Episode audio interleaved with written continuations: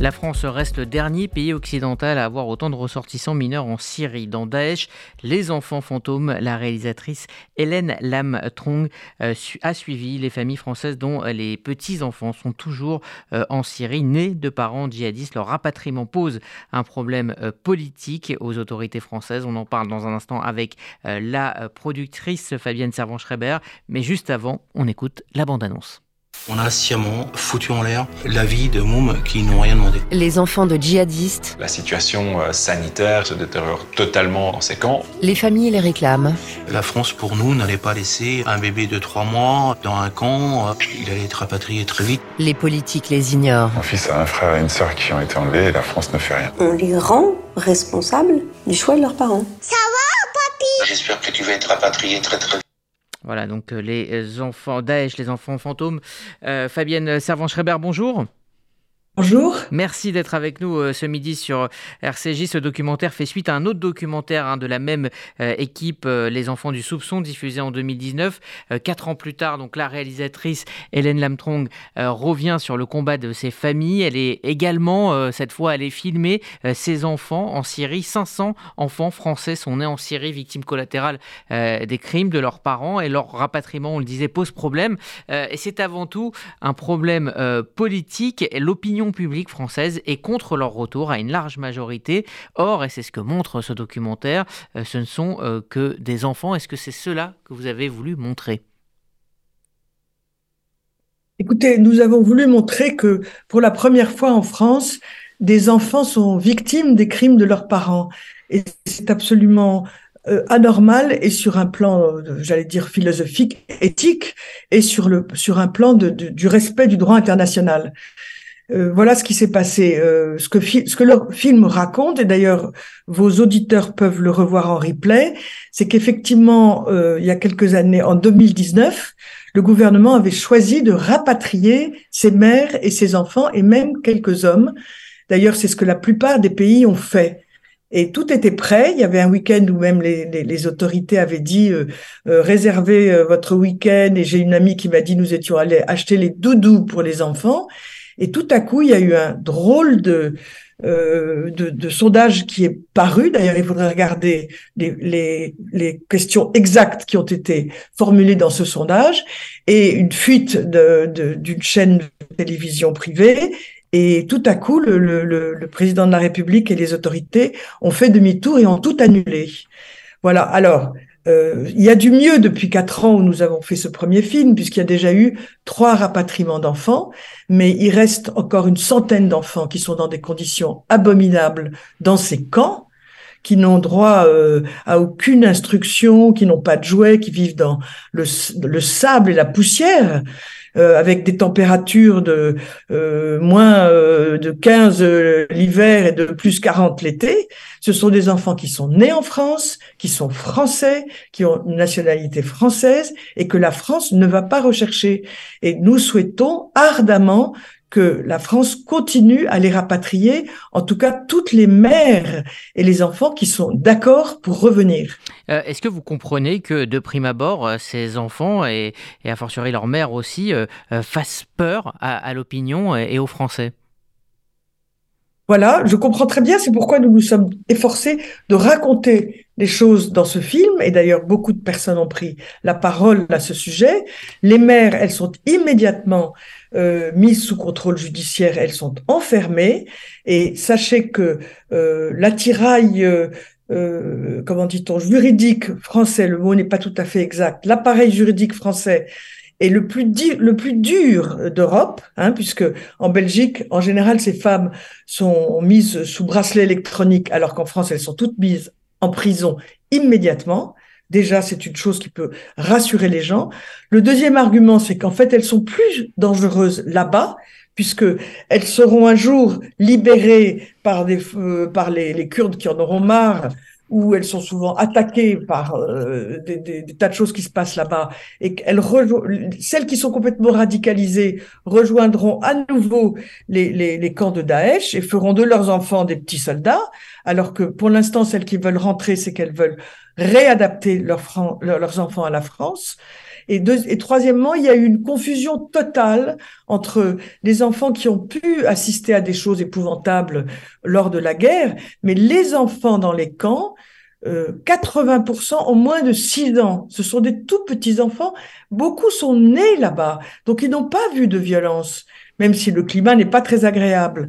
Ils, sont simplement démunis de toute forme d'éducation et de sécurité sanitaire, et surtout de, sécurité affective. Donc, il y a en France des familles qui veulent absolument s'en occuper.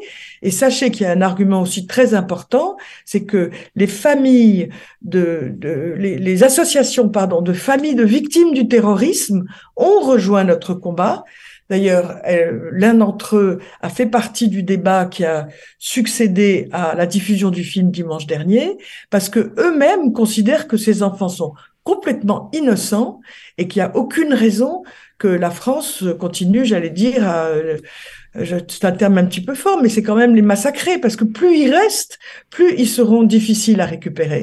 et ça, tous les pédopsychiatres le disent. Justement, vous, vous expliquez euh, euh, l'accompagnement euh, qui, est prévu en France avec toute une équipe de pédopsychiatres justement pour, pour aider ces enfants qui, et c'est ce que dit Serge Effez dans le documentaire, généralement vont vers une voie de, de, plus, plus de, résilience plutôt que de radicalisation. Alors Serge Effez s'est occupé des enfants qui sont revenus depuis plusieurs années, puisque vous avez eu assez vite des femmes qui ont regretté leur choix qui ont quitté euh, l'Irak et la Syrie, les, les, terrains de guerre, qui sont passés par la Turquie et qui, grâce à ce qu'on appelle le protocole Cazeneuve, ont pu tout de suite rentrer en France. Serge et, et toute une, une, équipe se sont occupés de ces enfants qui, dans l'ensemble, vont vraiment bien et n'ont qu'une envie, comme le dit le film, c'est de retrouver une vie normale, une école, des amis, du sport, etc.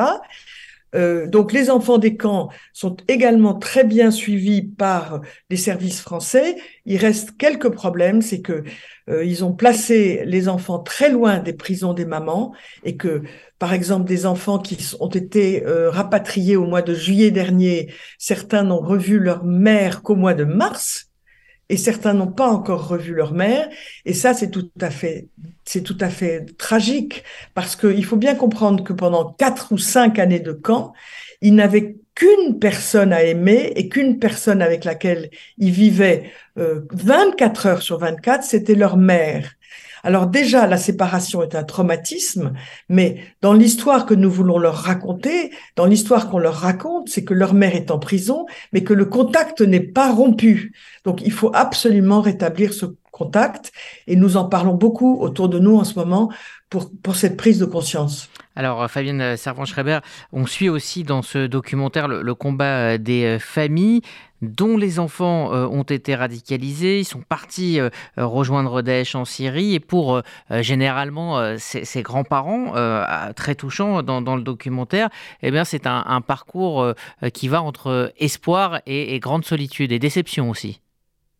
Écoutez, c'est extrêmement dur pour eux parce que déjà, leurs enfants sont partis en Syrie. La plupart n'ont absolument pas compris pourquoi, puisque la plupart des familles n'avaient rien à voir avec l'islamisme radical. La plupart ont perdu soit leur fils, soit leur fille, ce qui est déjà un drame.